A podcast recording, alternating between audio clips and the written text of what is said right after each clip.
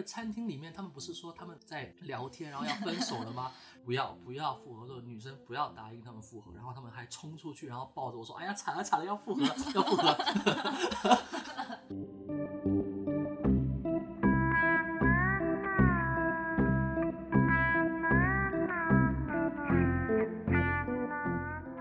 大家好，我们是还没有分手的爱默生，和卷卷心鼓掌啊！就想鼓个掌。呃，那节目开始之前，还是先说一下，我们的节目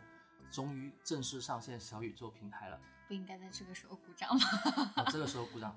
对，鼓掌。然后呢，大家还是可以通过呃蜻蜓、网易云、荔枝，然后喜马拉雅收听我们的节目。但我们更加推荐大家用小宇宙平台、播客平台收听我们的节目，可以在上面给我们留言，然后也可以通过苹果 Podcast 去收到我们的节目。然后呢，还有就是关注我们的微博，我们的微博现在有两个粉丝，谢谢那位第二位粉 丝，谢谢谢谢第二位粉丝，对大家关注我们的微博，然后可以给我们的留言，各种都行。OK，还有什么要补充？没有了，没有了。好，那我们今天呢，就是因为我们今天晚上刚好看了一部电影《花束般的恋爱》，然后最近都在上映。然后我们在回来的路上呢，本来就已经开始要聊了，就聊我们的观后感受。然后突然发现呢，如果我们要聊，为什么我们不直接就是 录一期播客呢？然后我们就强忍住，我们就强忍住没有聊，想说回来直接录播客，对吧？对对，然后。我觉得是可以先开始分享，最开始我就可以分享我们的观影感受，因为我觉得我在看的过程中，你几度落泪，我只有我吗？我我我没有，其实你没有落泪，我没有落泪，我没有落泪，你可能看错了，是我的镜片的，我的眼睛的光反射了，其实没我没有没有落泪，但我又又被有有有被触动到，但没有没有没有落泪，反正你我我看到你就是后面有几个泪点时刻我。是是因为我的泪点一向都很，所以我觉得你可以你可以讲讲，就是你的泪点在哪里，然后就是总体你的感受对这部电影。嗯，其实我对这部电影，我感觉我直观的一个感受就是，我其实我觉得很少，至少说爱情片里面，我觉得电影里面可能由于它篇幅的原因，就是很多很多的爱情片，它都让让你觉得这两个。男女主角相爱的莫名其妙，嗯，就是你不知道为什么，然后两个人啊就咔看对眼了，然后这个算是一个他他勾勒一个很很细致的一个过程，然后让你感觉到啊你们两个 不在一起，原地结婚吧好吗？就有有这种感觉，但是嗯，但是呃说到这个开头，但是我会觉得让我有一点点，他其实是很。灵魂伴侣的那种感觉嘛，让你感觉两个人精神世界非常的有共鸣。嗯，但是我其实稍微的想小小的吐槽一下，就是我我其实不太喜欢它里面的他们一致和重合的点那么多。嗯，就是什么一样的穿搭，然后一样的鞋，然后观影观影表单一样。如果是。我我我的话，我现在就啊 不行。什么？就是我本来想说，就是我可能期待的，如果是他是，比如说有一个我一直很想看的一个书，但是我还没有看，但是你看了，然后我，然后你一直有一个想知道一个什么东西，但是你还没有，但是我已经有了，然后我们有一个这样的交流的过程，我会觉得，嗯，那那会会更好，不是说，嗯。不是说这个不好，就是说我觉得会会更好。嗯，我我同意，因为我一开始看的时候也是最大的感悟，其实就是两个人，你说两个人其实很像嘛，其实说通俗一点，两个就是对的人，你可以说理解为对的人。因为我刚刚 我刚刚录节目之前，我也大概翻了一下，很多豆瓣各各个景平台都在讨论一个观点，就是当你遇到一个对的人，或者遇到那个传说中的百分百之后，这爱情能不能存活下去？然后这个话题其实我们之前有讨论过，就是关于。有没有对的人，跟遇到对的人怎么办？然后我记得我的观点就是，我不相信有对的人，我不相信这个世界上有一个就是像电影里面出现那种，就是我跟你的观影习惯或者生活习惯，甚至爱吃的东西全都一模一样，我是绝对不相信有这样的一个人。就算这个世界有六十亿人，我也不相信。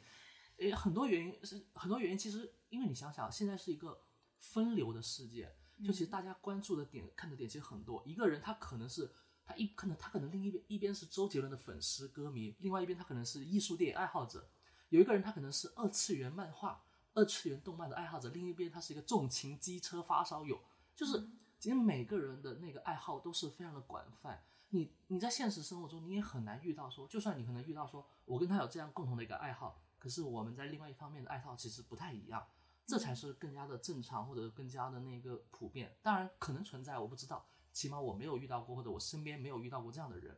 所以我认为这这这这这种那么契合的人其实不存在。当然也有可能存在，就是两个人的观影量都不高。这两个人可能都看过《肖申克的救赎》，你懂吗？你这个角度很刁钻。就是可能，对啊，可能他就看了，他就看了豆瓣二百五，哎，他也看了豆瓣二百五。我最喜欢的就是《肖申克的救赎》，哎，我最喜欢的也是《肖申克的救赎》哦。哎，我真的之前在豆瓣上有看过一个人发的帖子，就是他说他觉得他和他的男朋友就精神很契合，因为我看过的一个什么什么电影，然后他也看过，然后真的底下有一个评论说，因为你们看的都是豆瓣二百五。对啊，就是就是就是这种情况，其实更。更更多见就是，其实大家都没什么爱好。我可能就看过，我可能就看过那几本畅销小说，什么人间，什么就是什么解忧杂货铺。哦，解忧杂货铺我看过，我在那个书店看进去，他第一本畅销书就是那一本，我买回家看了，我看过。然后他可能也看过村上春树，哦，我看过挪威的森林，哦，我也看过挪威的森林，懂吗？就可能这种情况是存在，就是我们的爱好不多，但是我们我们就在一起。还有另外一种情况，就是我更多遇到的一种情况，叫做降维打击。降维打击，我经常遇到很降维打击是降维。我解释一下，这种情况很搞笑，就是我经常遇到，就是我身边有一些女性朋友，她会跟我说，有个男人来跟我聊天，然后他问我说，哎，你有没有看过这本小说？你有没有看过这部电影？你有没有看过这个东西？然后那个女的说，我都看过。她说，我在身边遇到的其他女生都没有看过这个，只有你看过，你一定，我觉得我跟你聊得很来。但是那个女生心里就想说，你就看过那几点东西，我这些东西全都看过，我只是刚好降维打击了你的爱好而已。你懂吗？这就是另外一种对，就向下兼容，只是刚好你你就看过这一点东西，我看过东西太多了，所以你讲这些东西我都看过。这这种情况也是我身边遇到的大多数，嗯，就这种情况。所以像刚刚电影里面那种对的人，嗯，我确实真的是很很，我我觉得嗯，我不太相信。但是很很有趣，就是他们在那个日本餐厅见面，然后两个人不是翻那个观影记录 那个小本本，那就是豆瓣观影记录。我们看一下我们两个的豆瓣，哇，我们你也看过这本书，但那个确实是很就是很日常，就是当你认识一个新朋友说，哎，我们关注一下豆瓣嘛，对吧？我们都会做这样做，然后看一下对方的观影记录，说，哦，你也看过这个，哦，你也看过这个，这其实很日常，所以就是它其实很写实，只是这个契合度已经高到，嗯，让我觉得。有一点那那个感觉，但是是能明白他想营造的感觉。是是是，可能在电影当中嘛，可能这毕竟算是一部电影，所以他他拍的那么契合，我觉得也可以原谅吧，就可以可以接受。但是另外一个点就是，对的人他能不能够走在一起，或者说两个人契合的人能不能走在一起？然后像我刚刚讲，就是我不相信有对的人，我更相信是说你会遇到一个跟你有百分之六十契合的人，然后你们两个通过磨合。通过就是互相的包容，通过就互相的相处，然后把这个百分之六十的齿轮磨到百分之八十，嗯，这是我认为的，就是可能现实生活中能够发生的理想爱情，而不是说我在等待那个百分之八十甚至百分之九十、百分之一百的人出现，然后我跟他就直接进入了理想的爱情状态。我觉得这个是呃不太可能，或者是这个有点有点有点乐观，甚至有点过于乐观，过于想象当中的爱情，嗯。但是我确实，我认同他的一个小小的观点，就是我确实会觉得有的时候相似会容易让人坠入爱情。嗯，但是我有的时候又会想，就是说，我有的时候又会想，这种喜欢，就是当你喜欢上一个和你很像的人，那你喜欢的到底是这个人，还是你自己？啊，这个，哎，你说到这个很像，就你会发现，你刚刚讲就是说这部电影讲了两个人怎么相爱嘛，他们因为同样一本书，我突然想起很搞笑，因为在在国内的爱情电影的话，大多数他们也讲两个人怎么相爱，但是他们的点是说，嗯，这个女人对我跟以前其他女人不一样，你懂吗？这是国产电视剧，对，就是说女人你成功引起了我的注意，就其他女人看到我都是就是可能说，哎呀过来就是说，哎呀帅哥什么干嘛，但是你不理我，你引起了我的注意。我喜欢你，就是可能是这种，但是他这部电影就很好，他就讲的是是我们有共同的爱好点，像你刚刚讲，到底是喜欢什么？因为我其实刚刚我也很同意这个点，就是说我可能要引用一下沈一斐教授的一句话，就是说，决定你们就是让你们两个人最开始能够互相吸引的，一定是你们的相似点。但是决定你们两个人能够走多长远的，一定是你们不一样的地方。就我还是觉得说，好的或者好一点能够走长远的爱情，它是是两个人一定是有不一样的地方。就所谓道家的阴阳互补，就是这个阴阳互补是什么意思？就是以前老一辈的爱情观就是说，如果你这个人就是可能很三分钟热度，那可能对于你来讲，你找一个更有更谨慎的、更沉稳、更有耐心一点的人在一起，或者说像如果你这个人是一个。一发脾气就不讲话，或者说就是那种很容易发脾气，可能你找一个更包容或者说会主动道歉的人，就是在可能在道家上讲，就是你当你两个人的这个性格能量互补，你们的能量才能守恒。你们的能量一守恒呢，你那个气就是活的，你看有点玄学，你们那个气就是活的。但所以说，更好的其实找两个人能够互补，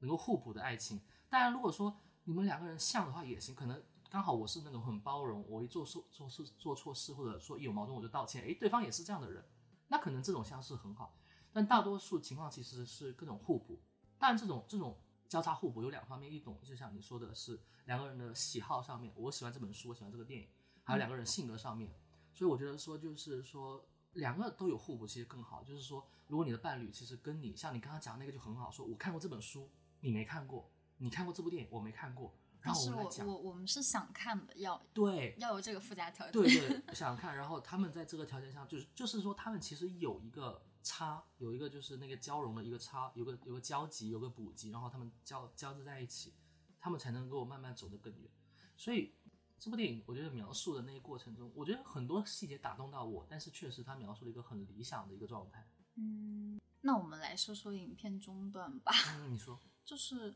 影片中段的时候，其实是可以看到他们两个感情就是有一个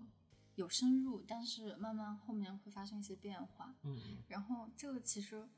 呃，我自己的一个主观体验就是，我觉得，嗯，是他们的，就让我想到一个问题，就是就是情感期待的问题。嗯，就是当你遇到一个人，然后其实你最开始喜欢他的点。就或许是你愿意和他在一起的点，其实是他可能符合了你的某一种情感期待。嗯，然后比如说剧中的男女主角，就是我猜想，或许他们就是因为觉得可以满足彼此精神上的这种交流，嗯，然后有有这种期待，但是在后面随着他们两个两条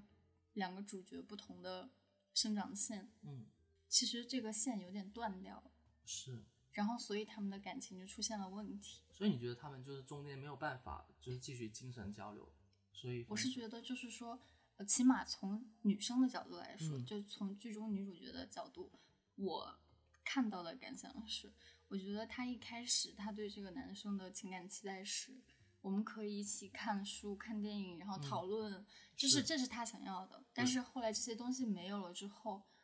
我觉得这段感情对他来说就失去了原本的意义，所以这可能是他想要结束这段感情的理由。所以，如果用一句话来总结他们分手的原因，你觉得他们分手的原因是什么？就是他们各自发生了变化，导致不能满足彼此的情感期待。那你觉得女生发生的变化是什么？女生其实她从我的角度看，她我我觉得她的情感期待始终没有变。所以是男，你觉得男生发生的变化？男生的变化是比较大的，相对而言。嗯，确实确实。你看，这就回到我刚刚讲那个对的人，就算让你找到一个百分百对的人，那怎么样？因为人都是在变的，就你还要追求的点就是说，我们两个人变得步伐一样，对吧？就是，对，我们一开始都是像你说的那种哦，我精神期待、我精神追求的人，但是发展到中途发现说，哎，某人变了，某人变了，这个确实，我觉得这个是很现实的一个问题，就是。步伐的一步伐一不一致，它里面其实也讲那个男生也在讲说，哎呀，他有句台词就是说我们俩步伐不一样了，就觉得说，当然是在更开始一点，是在女生找到工作，男生没找到工作的时候，还要拼命找工作，赶步伐什么，然后他们就说，哎，我步伐步伐不一样，然后要要拼命追赶，哎，我觉得这个真的很难很难去做，因为你很难去保持两个人就是变化的频率或者变化的那个调调一样，嗯。但是我在看的时候，我还在想另外一个问题，因为那个男生其实他后面可以看出来，他就是他相当于放弃了他原本就是很很很喜欢的画画的这个方面。然后转而去从事，就相对来说就是走了社畜那条路。九九六。嗯，社畜这个词不太好，走了。打工人。我本来想说打工人，但打工人是不是走了公司职员这一条路？小白领，小白领这条路。对，嗯，我在想，就是说，好像很多男生他会觉得说。但我觉得这是一个客观存在的现实，就是说，很多男生觉得他他想象中的女生想要的东西，是我能给你提供足够的物质保障，就是我能负担起这个家，我能给你提供很好的生活。但是，我觉得这个这个电影里的男主角是一个很好的例子，说明了其实有时候女生需要的不是这些，嗯嗯，就是至少有有有的人。需要的不是这些，当然这个我觉得还是建立在你们当初是怎么在一起的，嗯，还是建立在那个情感需求的点上，嗯，就是说如果我需要的是这个，那你满足我是 OK 的，但是如果我不需要这个，你以为我需要的是另外的东西，但是你为了满足另外的这个东西，却丢失了原本的那个东西，嗯，好多毕业后的情侣确实是这样分手的，那他们起码坚持了三年，嗯，就他们毕业之后坚持了三年。你怎么突然间？我也不知道为什么消消沉了。突然聊到很现实的话题，所以突然那个啥，只是因为刚好你聊到了那个公司职员那里，就想到了刚刚我在路上我在讲的一个话题，就是就是我们是否有被这个社会改变？我就突然想到了这个事情，因为就因为我刚刚就是问你为什么他们会分手的原因嘛，像你刚刚讲你说精神需求不一样了，然后其实我我在想的另外一个点就是。是否还存在一个就是现实与理想的打击，或者说爱情与现实的打击？无论是前面他们讲说说我我本来是像你刚刚讲那个男主角要画画，然后他画画最后不画了，然后那个女主角好像一开始并没有表现出他想要把就追求什么样事业上的事情嘛，他是一个文艺爱好者，但没有说我要从事哪条路。可是后面他慢慢好像发现了就是自己感兴趣的点，那家公司进去，但是。我可以分享一个就主观上的点，就是当我我这部电影我看的过程中，我最心痛就是最最揪心，就是中间那一段，他们两个人为了事业相互拼搏，然后那一段就是看得我很揪心，就是哎呀，就是就是其实就是当下很多年轻人所面面临的那个那个情感点，就是我到底要继续去做那些我喜欢但是赚不到钱，或者说那种工作，还是说我要去融入一个一个社畜去去工作？我一看到那一段我很揪心。然后后面看到他们两个人在婚礼上面就是释怀，然后说要分手的时候，我的心情突然好了很多。之后我就觉得，哎，就是要有释怀，不是因为就是干嘛，就是突然觉得说，先不管你事业上怎么追求，突然他们两个人说要提到分手，走到那一步，就他们很乐观，或者说他们很清晰的认识到我要分手的时候，我心情突然好了很多。然后中间那个餐厅里面，他们不是说他们在聊天，然后要分手了吗？然后他们哭，然后来了一对小情侣，然后要复合的时候，我突然心很纠结，说。啊，不会要复合吧？不会要复合吧？那个我突然心里又揪了一下，不要啊！但我不是说不想他们复合，只是说，只是说那那在那个情况下复合好像已经回不到过去了，因为那个男生已经他他变成他在追求一种婚姻或者追求一种就是相夫教子的那种，就是我们就亲情吧，没有爱情我们就凑合过日子的那种感觉。所以那一刻我其实有一点让我感觉说，不要。不要不要复合，的女生不要答应他们复合，然后他们还冲出去，然后抱着我说：“哎呀，惨了惨了，要复合，要复合。”我想说不要不要，然后最后他们就说：“哎，我们就还是分手。”所以看到他们分手，我心情又好了。所以最后他们那个快快剪的那个分手三个月，我就觉得我那段看的挺开心的，就是就是他们分手。但是就是，哎，中间那一段就是要复合没复合那一段，那一段真的很很很让我揪心，真的就有时候。真的那个其实是一个人生的关节的一个关节点的错口。如果在那一刻你选择说，我不要追求我原来想要的爱情了，我去追求那种，就是一个婚姻吧，生个孩子吧。当我们，当我们发现我们的爱情感情走不下去，来生个孩子吧，就是那种感觉，就来我们我们增加点外部的条件去设那个点。但他们没有往那个点走，我是觉得挺好的。后面那个结局分手三个月就让我的心情释怀了。就是我觉得那个情节点的设置，就是感觉好像在那么一瞬间，他们在情感的，我觉得就是有点丧失理智的那种那种情形之下。你说的哪哪一个点丧失理智？丧失理智。就哪一个行为让你觉得他丧失理智？就是他，就是男男女主角他们本来都打算要和对方说分手了，然后当他们旅就是有了一个很美好的最后一天的约会，然后最后坐到他们曾经刚开始约会的那个小餐馆的时候，然后男生突然说我们结婚吧，要不我们还是结婚吧？我觉得那一瞬间给我的感觉就是，就是他妥协了，就是他如果他如果妥协是指。就是有一种社会妥协，对，就是我我对这个生活我彻底低头了，就是就让命运干翻我吧，就是有有一种这种感觉在里面，就是而且他们整个电影，然后不是有很多讲到那个石头剪刀布的游戏吗，是，从一开始他们都对石头剪刀布这个游戏抱有就是抱有质疑的观点，你是有一种批判性的观点在里面的，就是为什么？为什么布可以赢过石头，嗯，而不是石头可以赢布？嗯，就是我我个人感觉，这这就像是一种对社会既定规则的质疑。嗯，就是我为什么要按照你给我安排好的规则活着？嗯，但是到最后，他们还是按照这个规则走了。他们按照这个规则走了吗？你觉得哪一点是他们按照这个规则走了？嗯，他们按照这个规则，首先，嗯，你看啊。后面他们有一个判猫的那个，嗯，是他们，嗯，是，嗯，但是我我觉得他们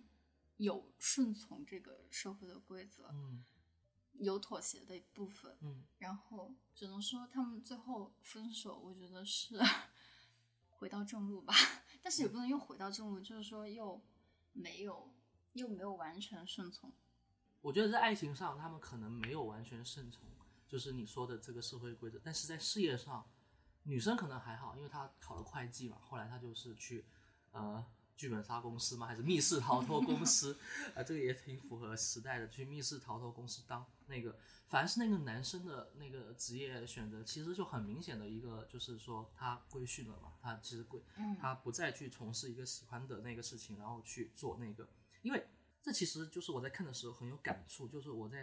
开始反思我自己。是否有被这个社会改变？我其实一直也在警惕这个事情。我我可以分享我小时候的一些事情，就是我为什么要选文科？我现在我可能以前会觉得说，我其实就喜欢文科嘛，我想走另外一条路，读个什么中文系之类的。但是其实我那个时候我的理科成绩比文科好，我数学比英语好很多，然后理中也比文综好，文综很差。然后我当时要要选文理分科的时候，我说哦，我身边好多人都选理科，当时整个学校大多数都选理理科嘛。然后身边大多数男生也选理科，我基本上我认识的所有的，当时高一认识的所有的朋友都都男性朋友都选了理科，我当时就想说，我不想要选理科，我不想要就是毕业之后，感觉好像你选了理科，你成为一个工科生，你毕业之后你就会像电影当中成为一个梳着大背头、职场小白领，然后就背着一个公文夹包去上九九六。因为我我当时其实还有一个很小的一个感觉，就是我我很讨厌穿西装，嗯，我觉得这个东西很丑。就是哦，我觉得说为什么就是看到路上那些穿着那种西装革领打个领带，然后在路上发那个房房地产的传单的时候，我真的很讨厌。我但我不是讨厌他们，我是讨厌我自己。我不想成为那样的人，我不想成为在一个公司做职场的白领。可能我小时候看 TVB 港剧也是，然后看到那些就是说在办公室穿着牛仔裤、帆布鞋。穿着格子衬衫，当然现在格子衬衫可能已经变成程序员，但是那个时候还不是。穿着个衬衫、格子衬衫、牛仔裤、帆布鞋，然后在那个办公室里面走。但是那些都是传媒工作者，有吧？就可能是个记者，是个摄影师，然后他们就是很有热血，说我要去什么追查社会新闻，也有可能有这些影响。我小时候就讨厌西装，我要成为那种，我要我长大之后我就要穿着牛仔裤去工作，我就要穿着帆布鞋去工作。我就要成为那样，我不想要被社会规训，我不想要说你告诉我这条路怎么走，或者这个东西怎么走，然后我就按照这个去走。我我就想要追求另一点。我记得我还记得，就是我高中的时候，然后当年就是要高考，然后突然有一个叔叔来我家，他突然就跟我说了一段话，他说：“你好好考，考完之后你去当兵。”我我他说他他突然说：“你考完之后你去当兵，我不得认识人，你进去之后你就升官发财，你这辈子就这样了。”我听完之后，我整个人就很害怕。我突然那一刻我就。很害怕，我毛骨悚然。我我这辈子就这样了，我这辈子就这样了，那我完蛋了。我这辈子就你先别管我什么升官发财、高官什么，我先说我这辈子，当我可以预料到，我可以看到我这辈子的方向的时候，无论他是好是坏，我觉得我这辈子完了，因为你没有那个意外性，你没有那个就是不可预见性，你没有那个东西。就我怕的不是那个当当官的生活，我怕的是这个东西我看清了，我突然那一刻，我我我是我觉得我的生命的那个灿烂的的光彩都没了，所以我就一直想说我不妥协。我觉得甚至可能为什么要从事后来就是慢慢从事艺术的这条道路，我觉得很很大一部分，我现在已经分不清，我在质问我自己，我到底是因为我喜欢艺术我才从事艺术，还是因为我想反叛主流我才从事艺术？就当我追根溯源，我问我内心这个问题的时候，我不敢回答，我不知道我是哪一者，我不知道我是真的喜欢还是为了反叛我才选做的这样的选择。然后可是呢，你要问我自己，我真的反叛了吗？我真的没有被这个社会改变吗？我发现好像又不是，因为当你选择了这条路，你要哦，你说我选择我把我的爱好当成事业，我进了这个行业，可是你会发现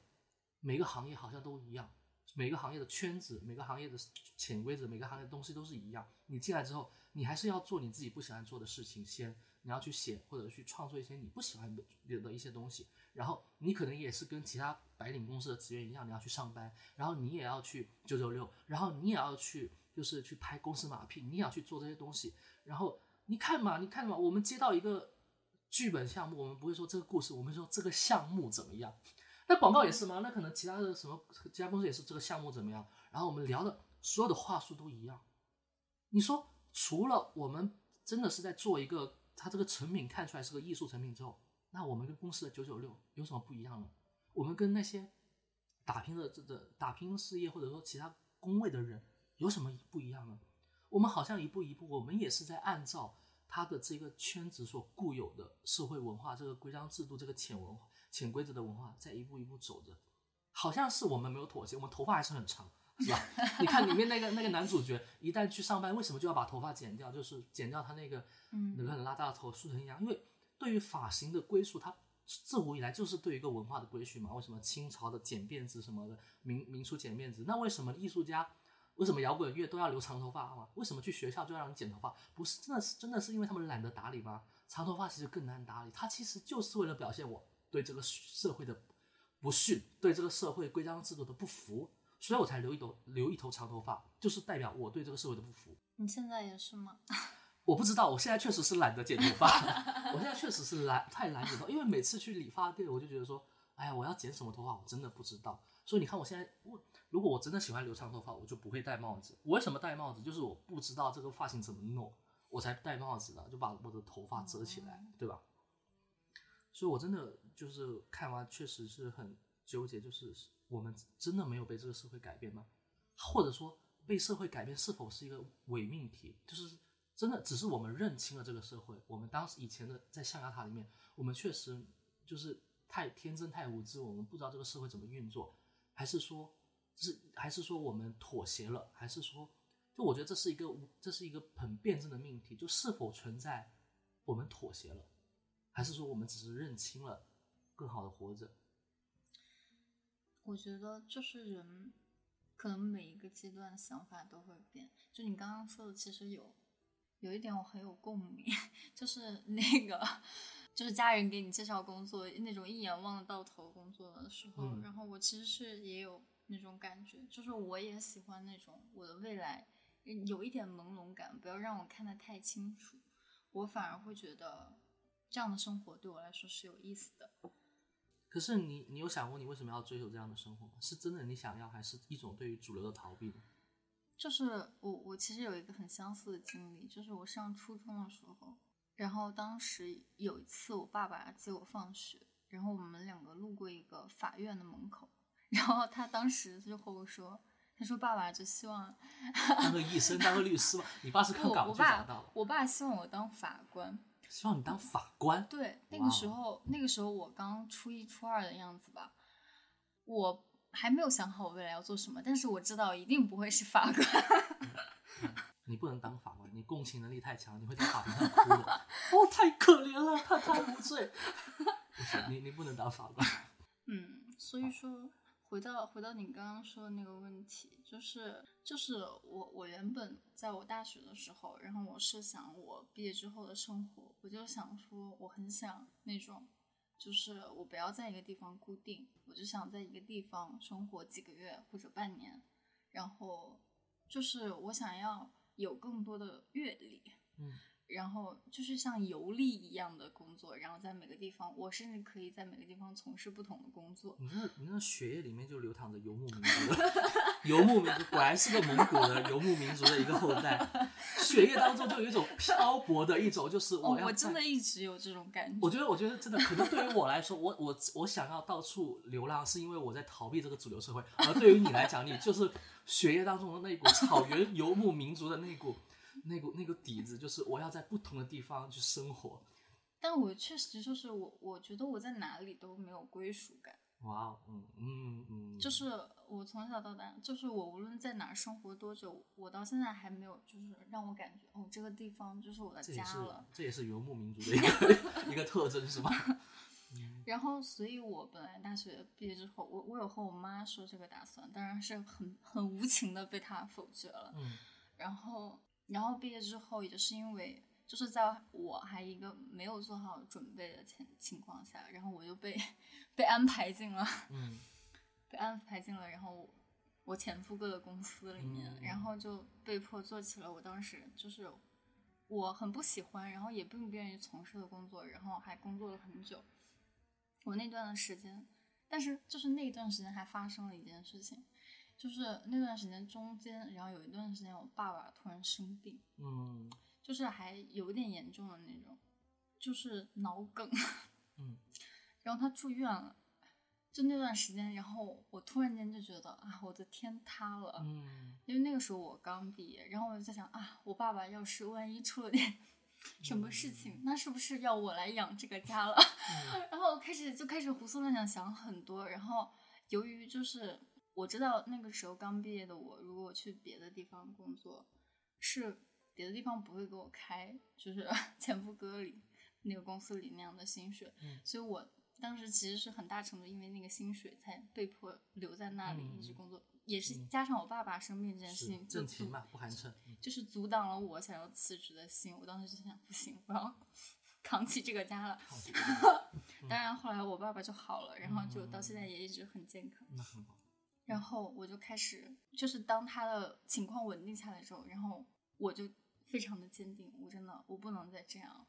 我那段时间我就觉得那是我被社会规训的那一段时间，就是我我我在被妥协的期间。但是那段时间我非常的痛苦，就是我在那个公司里面工，就是上班是要穿西装的，嗯，就是而且我要穿高跟鞋。哇哦，那不就是跟男主角一样？就是啊，就是。啊，我真的受不了高跟鞋这个东西。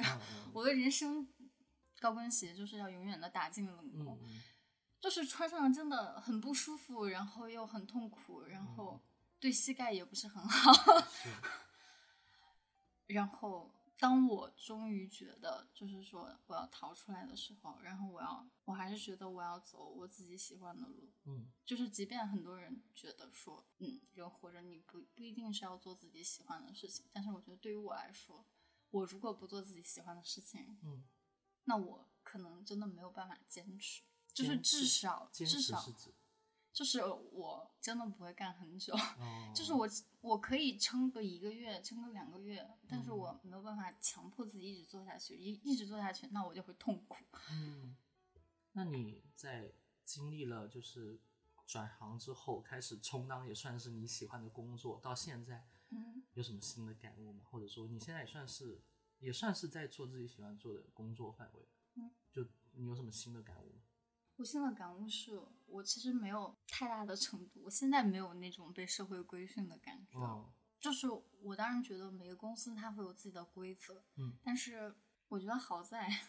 其实现在的现在的就是带我的那个人，你也知道的，就是我觉得他还行，他他好的地方在于，就是他也不是那么有规则感的一个人，就他给我们的自由空间相对来说也很也很自由。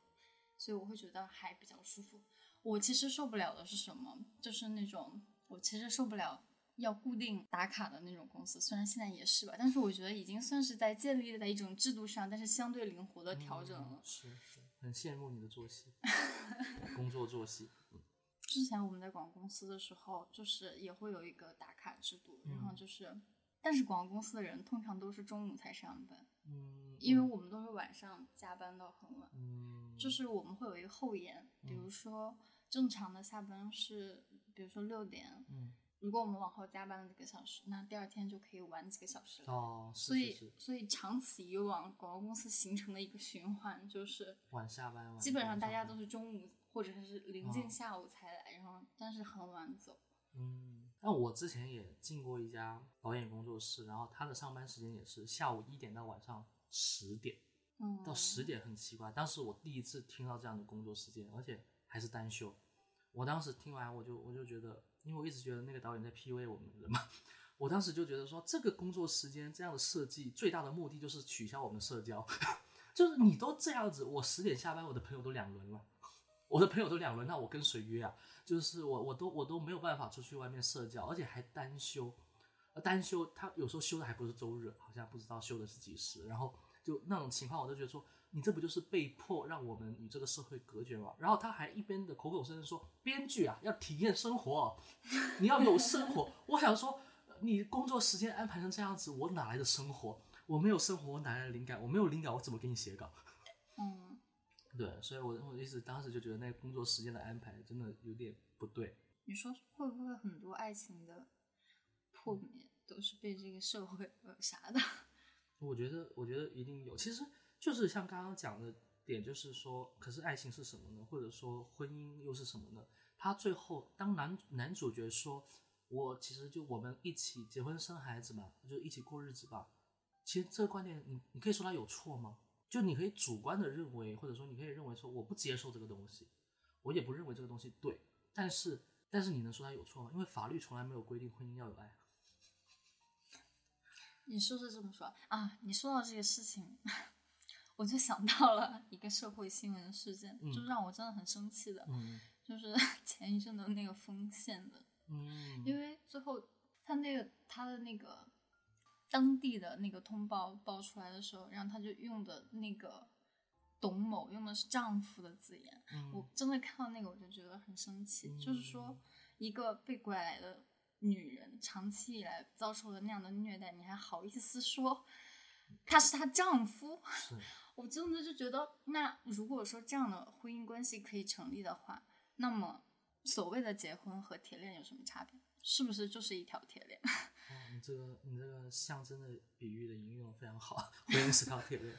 是，嗯，我觉得就是关于那个新闻社会事件，因为太沉重了，然后我我也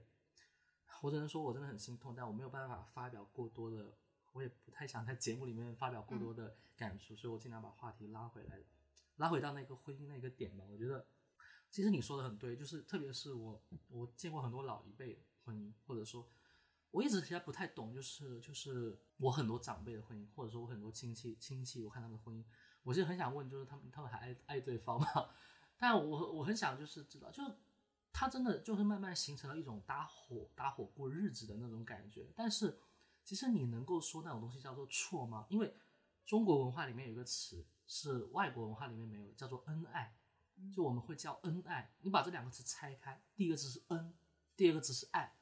什么意思？就是说，当以前的人，就是当一男一女媒妁媒妁之言、父母之命在一起的时候，我们就对对方有恩。所以这是这这是一种恩情，不是说男的对女或者女的对男，是两方都对对对方有恩。因为我们两个人决定了搭伙过日子，所以我们对对方有恩。我们在这个恩情上面。恩情恩爱上面，我们建立我们的情感，这个情感不一定是爱情，不一定是爱情，它只是一个就是羁绊的情感。所以你会发现很多的中国的夫妇，无论是电视剧里面也好，或者说电影，或者说现实情况也好，就是说他没有所谓的一个个人原则这个事情。这我不是说好不好坏不坏，而是说我举个例子，就好像说当一对呃一对小夫妇，他可能男的男的去做了公务员，或者慢慢慢慢一步步，这个男的变成了一个贪污。他贪官了或者犯法了，女方大多时候选择包庇或者保保保护他，就是说我我会继续跟着这个男人，我会一起跟他活下去。我选择包庇他的罪，包庇他的难过，这可能是比较严重。但是很多时候是可能这个男人有些就小一点的话，可能这个男人嗜酒，就我们就不说家暴这种不可原谅，有可能这些男人有一些小缺点，或者这个男人已经不是以前那个男那个男的。但是大多数人他选择说包庇，也不是包庇，也不是睁一只眼闭一只眼，而是他们的心态是什么？当我选择了这个人，我们之间有了羁绊，我们的有了恩情，我们就势必是要走在一起的。无论怎么改变，只要我们不离开对方，只要我们相互扶持，这个东西，这个感情，它就是存在的，它就是可以继续存在下去。这个东西叫恩情。可是现在的情感关系已经不是这样子了，是契约精神。对对，现在是契约。呃，对你可以说那种是契约精神，但是现在可能对于年轻人来讲，就是刚刚你说的是，我需要一个精神交流了，我需要一个豆沙包，我需要一个甜甜圈，对吧？现在其实更多时候是这样，可能说我喜欢你是因为你是个甜甜圈，可是我在一起之后，可能你发家致富，你你你发财了，或者说你慢慢慢慢事业飞黄腾达，扬名立万了，但是我发现你不是豆沙包啊，你是甜甜圈啊，我喜欢的是豆沙包，但是虽然你现在已经已经红了。已经有钱了，但我突然发现说你确实不是我喜欢那个，那我就跟你分。这是我们现在这一代人的爱情观，所以是不一样的。是我我我不能说那一套是老的或者干嘛，但是我只能说那一套是就是它是上一代人的爱情观，还有我们这一代，这只是两种爱情观。就像那个之前很火的那个社交软件，匿名社交软件。叫什么？So 哦，就是。它里面有一个匹配嘛，嗯，就是说，呃，里面的人可以，比如说我和你，他就是他有一套的测试来测试你大概是个什么样的人，然后他是根据这个来给你匹配的，嗯，然后我曾经下过那个软件，嗯，但是我的目的不是为了交友，嗯，我当时的目的是我单纯只是想找一个我前男友挖不到的地方，然后呢，做一个树洞 但是这个地。地方最后还是被他挖到了，我也是。哇哦！我也是，嗯，咬牙切齿。咬牙切齿，嗯，就是我之前有在那个广场上看过类似的，就是他们真的有人，他想找匹配度达到百分之九十九的，嗯，他就会问有没有百分匹配百分之九十九的。可是我好奇，就是他的匹配匹配百分之九十九那个东西是怎么算的？就是你们是填什么资料，然后他根据什么去算出这个匹配百分之九十九？就是他会有一，他会查你们的豆瓣观影记录，是吗？不会啦。那他怎么匹配这百分之九十九？他但是他会有一套题来测试你的喜好，就是那个二十五道心理选择题那种。嗯，但是它不止二十五道，就是嗯，我现在是人格测类似人格测试那种。我们说这么多，感觉像给他打广告，但是不是我们的粉丝这么这么没有我我我没有我解剖那么 多，就是为了就是为了说这个百分之九十九好像不太准。它是它有一个维度划分，首先它分了几种不同的星球，就是每一种星球类似于有点像。你现在就很像在打广告，你觉得？你可以。那我打住了。你你可以你可以大概讲讲就行，对。嗯，它有一套初级测试题啊，然后这个是比较浅维度的匹配，嗯呃，但是如果你想要比较精确的，你可以完成它的深深度的，就是它有三。有初级、中级和高级的那个测试题，然后你就可以都打。那那样，你如果完成了高级的那个题的，那么你匹配到的人可能就会更精确。懂了，懂了。但我其实一直就是，其实刚刚像刚刚一开始所讲，就是你说这部电影讲了这两个人为什么相爱，对吧？他们的那个东西匹配。但其实我这几年是越来越有点反感，或者说就是这种过于相似的东西，就是。就是首先，你你你刚才讲到点，就是很多电影没有讲他们为什么喜欢对方。这部电影讲了，可是像我们在第一期节目的时候也聊到，大家可以去听一下我们第一期节目，去听第一期节目也聊到，就是喜欢这个东西是没有理由的。嗯，就很多时候真的不是，不要跟我讲说，呃，因为我因为什么什么喜欢他，可能很多时候是你的感觉先走了，然后你的大脑给你编织一个理理由说，哦，因为他这样这样喜欢他。这第一点就是说。我认为这个东西没有理由，当然可能在电影当中你需要去解释一个理由，这个我觉得没有问题。第二个问题就是说，找到一个这么相似的人或者这些点，我觉得这个真的好吗？可能对于我而言，你知道吗？就是虽然我是读电影专业，但是其实我不太喜欢跟电影专业的人聊天，因为你你就是那种感觉，就是说你一旦去跟一个啊专业的电影人聊天的时候，你会觉得说，就他可能会陷入一种就是对于专业性的讨论或者那些东西。反而丧失了就是那种最纯粹的一个文学爱好者或者最纯粹的一个观影人的那种，就是我对这个艺术欣赏的状态。这是第一点。第二点就是说，有时候太像的话，观点太像的话，就是没有什么碰撞的火花。这是第二点。第三点就是说，也是我在警惕的，就是我可能以前年轻的时候吧，可能初高中会会有一种就是说，哦，你也喜欢这本书，哦，你也喜欢这个电影，哦，你也喜欢这首歌，我会觉得我们很尬。但我现在一点都不会觉得这个东西就是会干嘛。当我遇到一个人说，哦，你也喜欢这个，哦，你也喜欢这个，我的观点就会觉得说，嗯，那我们两个的爱好挺像，我们的品味挺像，但是这个东西跟爱情一点关系都没有。我怎么会，我因为什么喜欢这个人？就像刚刚讲，可能是一种感觉。就我没有办法解释这个东西，他可能心动，他感觉了，但是所有的这些相似的东西，它都是加加加分项，都加分项。我之所以这样讲，讲点前史，就是讲点前史的东西。就呃，就我的我的我前一任的话，他他因为他不是学艺术的，他他对这些东西也没有什么感兴趣，所以他在生活中他一直会很担心一个点，就是说。哦，如果你遇到一个学电影的女生，或者遇到跟你跟你就是有很很相似，也喜欢那个作家的女生，那你是不是就会出轨？我当时其实非常不理解这个点，就是说啊，喜欢东西一样，就就叫爱吗？就就会喜欢对方吗？这个逻辑哪里来的？其实我觉得很就很多，其实好的爱情片里面那个男女主角他们没有什么相同的点，他不是说我两个人就喜欢这个，两个人就喜欢这个。你看《致命的春娇》。完全不一样，他们两个人，他们两个人最大的喜好就是喜欢抽烟，啊，也有共同点，但是真的不一定一定要，就是我觉得，我觉得跟大家讲，就是千万不要遇到在什么 lighthouse 遇到一个男的，或者说在图书馆遇到一个女的，就觉得说，哎，他喜欢的东西跟我一样，我就可以。你可以因为说他喜欢的东西跟你一样，我们作为一个作为一个开始的，做一个机会，做一个开始的机会，我跟这个人去聊聊，我去看一看。抛开这些兴趣爱好之外，我们是否相互吸引？是否就是大家感兴趣？而不要因为说哦这个东西有，我就觉得它是，它可以作为一个开场，就是刚刚讲的说，决定你们俩就让你们两个人在在一开始去相互认识是那个共同点，那决定你们走下去的一定是那个不同的点。让我想到了另外一个问题，嗯，就是衍生的一个问题，嗯，其实是是圈子的问题。嗯，我想到展开讲讲，就是，比如说我，嗯，就是其实我在，就是在我大学毕业之后谈第一段恋爱的时候，其实那段恋爱很长，嗯，然后但是我在谈那段恋爱的时候，当时的那个男友是一个是一个海员，然后 就是和我的生活完全不搭嘎，然后，嗯，我在和他在一起的时候。我这样现在讲这个话有一点点，但是没事，你讲，就是就是我会觉得他虽然很好，我觉得他对我很好，我们一开始确实有吸引，但是时间久了之后，我会觉得，我觉得我和他在一起的感觉，这不是我想要的感觉，就是我想要的是那种我们能建立交流，但是我觉得我和他是之间是不能的。是，但你觉得不能的原因是因为他是一个不喜欢交流的人，还是因为大家喜欢的东西不一样，所以没办法交流？就是。就是有一种跨服聊天的感觉，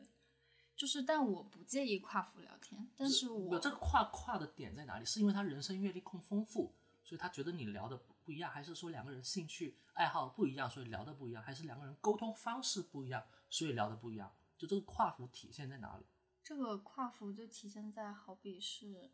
一个海边的椰子，嗯，和一个沙漠里的仙人掌对话。所以你们是可以沟通，只是你们沟通的东西不一样。就是你 get 不到彼此的点，就比如说举详细的例子。我现在没有办法举很详细的，例子，因为毕竟已经逝去很久远了。嗯。但是我我接下来想说的是，然后我在这是我大学毕业之后的第一段就是正经恋爱。嗯。然后后面等等到我遇到了一个男生，我突然间我就也就是我 也就是我的前任。嗯。然后。我突然间一瞬间，我明白我想要的是什么。嗯，就是在他之前，我身边是没有那种，就是因为可能我不是艺术专业出身的，因为我是学广告出身的。我周边其实我觉得和我能聊得来的人其实很少，其实一直都很少。而且加上我其实是一个相对比较不是那么愿意和人聊天，又有点嗯不没有社交牛逼症的人。对，然后所以我。在遇到我的前任的时候，会有一种感觉，就是啊，这是我的灵魂伴侣，这就是我要找的那个人。因为他可以跟你聊艺术。对，嗯，因为他是学艺术的。嗯，我后来意识到这个，我但是我是在和他分手之后才意识到这个问题。是。但是我在当时我会觉得，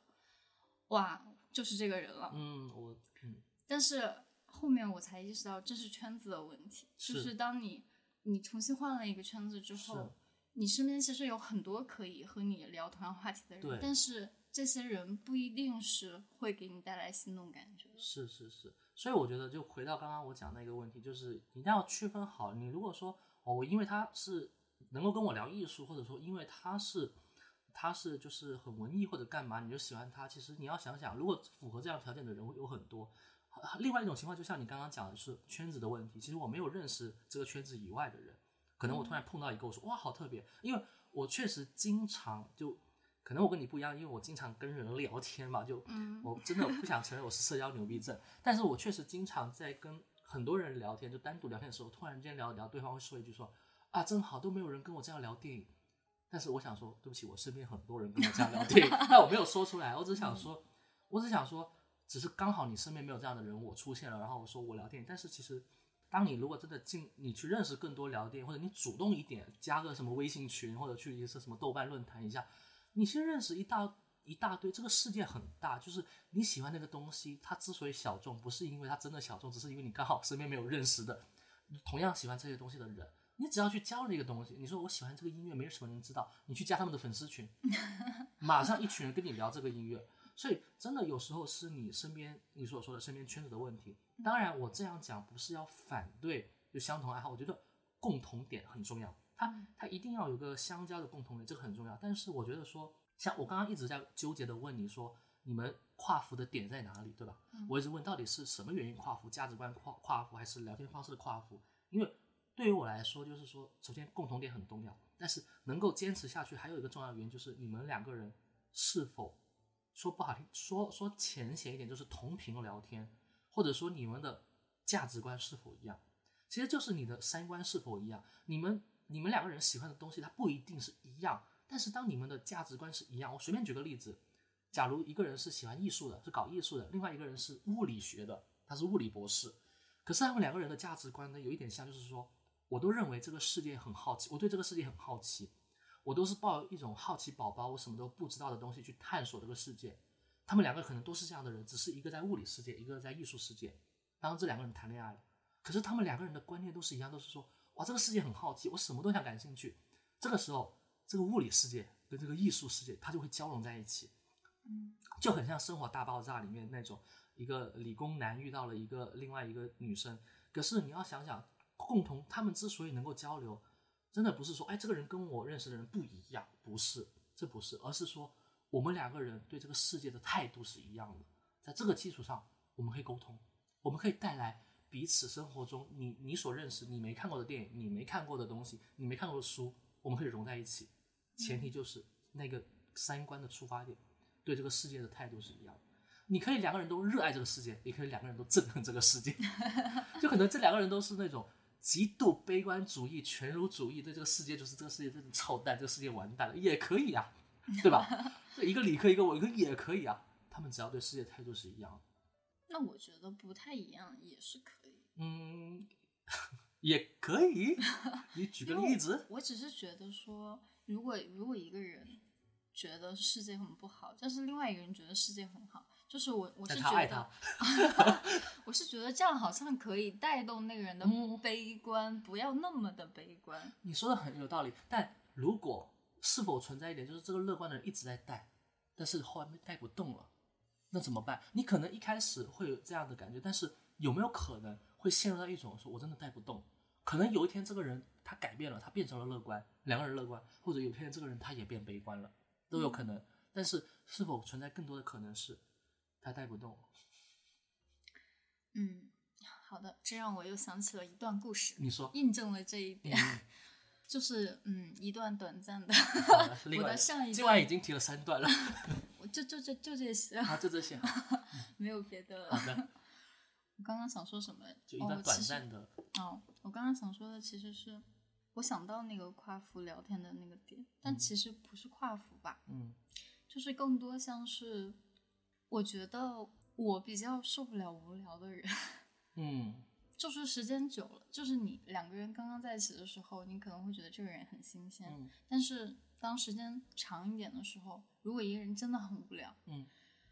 我是真的不是很能承受。可我可能要咬文嚼字了一点点，对不起。嗯，读哲学读太多，有时候就是这样。你说你害怕无聊的人，那请问你怎么定义无聊？如果说这个人喜欢的东西你不感兴趣，那算无聊吗？好吧，我我或许可以换一个词，嗯嗯，但是我我希望不会冒犯。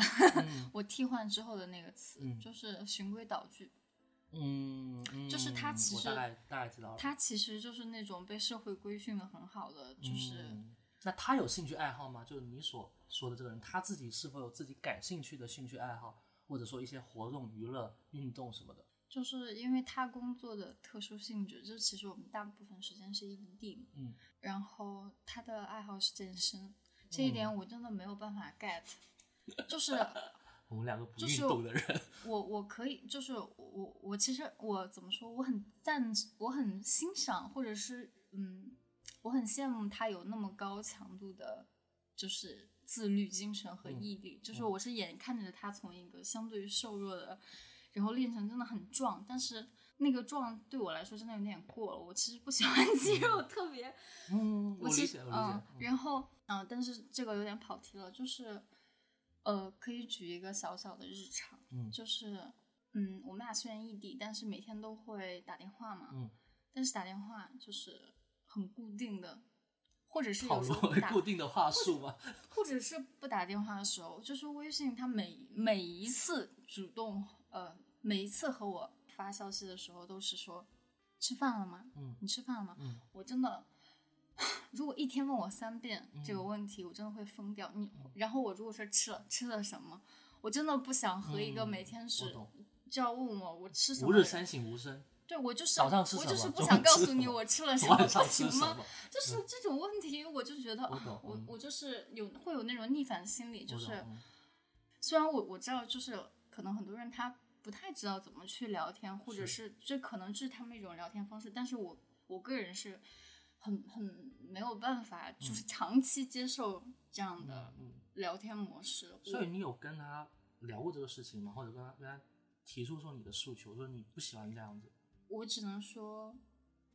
我只能说当时当时的我很稚嫩，而且他对我很包容，就是我几乎也没有什么提出这个嗯。这个时机的点就是我们最后还是和平分手。嗯，其实有点像那个电影里面那种，当然没有那么欢快了。就是，可是你们在和平分手之前，你们是否有沟通过这些问题？但是我们当时和平分手是因为另外一个问题，异地，就是呃，是异地是一方面，然后因为他想长期定居的城市，他就已经定了，他已经把房子买在那了，就是中间有一个很。我不知道是让我感动还是让我感到恐惧的一个点，就是他是在我们恋爱期间买的这个房子，然后他买买完房子那天，然后他就给我看他的房产证，就是也他也没有告诉我他这天要去买房，只是就是掏出房产证给我看，写了你的名字没有没有，他只是 他就掏出来，然后跟我说我们有家了，我当时那一瞬间就是。就是我不知道该怎么形容我的心情，我就是，但是我的恐惧是大于，就有点像那个亲戚跟我说你将来当兵那种感觉。就是对，然后当然我我从他的角度我又能觉，我我又我又有一丝感动，是是感动的，是感动的，但是也是害怕的，也是对，可能来的太太毫无毫无故，就毫无毫无前兆的突然出现，会会害怕，确实。然后，因为我也说了，他是一个很循规蹈矩的人，就是他已经把他，就是他经常会聊他自己未来的规划，就是我要怎样怎样，我就是他他已经想的非常清楚了。然后我就是要在这个城市生活，就是很明显的摆给我一条路，我希望你跟我过去。但是那他有他有说，我希望你跟我过去之后，你要不工作在家干嘛吗？或者说你他有要求你要做这些事情吗？没有，但是。我可以直说，就是他他在天津定居，嗯，然后就是单从我，因为当时我还在做广告，当时我还在，就是就是当时我还就是想想在广告圈有所发展的，但是。就是如果做广告的话，大家都知道首选是北上广深，就是你怎么选你都不会选到天津。嗯，就是我我甚至可以想到，如果我去天津，我可以接到的客户是怎样的？我觉得肯定是没有北上广深的资源好的。所以我就不太想去那个城市，而且因为那个城市我之前大学就在那边读的，所以那边风很大，就是，而且我又留短头发，就是 我真的。我真的受不了，我每天一出去，然后头发就这样三百六十度旋转，很像那个电影里面那个，他说你最受不了什么？我最受不了就是乌龙的时候，有人有人说那个，我最受不了就是天津风太大，我短头发吹太帅。对，但嗯，但是我对这个城市没有其他的敌意，我只是单纯的风太大。对我就是觉得我没有，我觉得这个城市不太适合我。懂。我也不希望我的下半生这个城市不太适合你的发型，对。跟广告，嗯，而且也不适合我自己给自己的规划，因为就是他一旦定下了，就感觉懂，我好像也定下了，所以，我当时我就觉得说，我我我没有办法跟你走，嗯，我是绝对不会和你走的，嗯，然后，因为我们也算没有发生什么大的冲突，嗯，然后就我们俩最后跑到一个，我们俩其实是吃完一顿烧烤之后开始的恋爱。然后我们俩最后跑到了一家烤肉店，所以当时是你们就跟电影当中一样，心知肚明，就知道说这一顿是最后一顿了，要要提了，然后你们就吃烧烤，有录到一一对就是新的恋人，然后但是我们的 是反过来，就是我们俩已经提了分手，然后去吃烧烤，然后我们就说，嗯，那我们就是就是好好的结束最后嗯最后这一次，我觉得我觉得很好，因为因为其实我在看就很多对于这部电影的评论，其实还讲到第一个事情就是。如何和平分手？如何？然后就是，其实很多的那个公众号、豆瓣都在讲这部电影，有点说在教，或者说在给大家作为一个和平分手的范例去讲。但是我当时看完出来，我突然就觉得说，嗯，可是大多数情况不是这样子的啊。就这电影里的情况很理想，是我想分手，你也想分手，然后大家都已经到了一个地步，所以我们去劝分手。可是很多时候的情况，当然也有这种情况，就是首先也是你想分手，我想分手，但是分的不体面，分的不好这一种。可是可能还有一种是，你想分手，我不想分手。对，或者这种情况下，或者或或者另外一种是出轨了，戴绿帽了，第三者了，这种就可能更更离谱，这种不说。但是大多数其实像刚刚你讲的这种情况，一方想，一方不想，那这种情况怎么去和平分手呢？我觉得很难。是。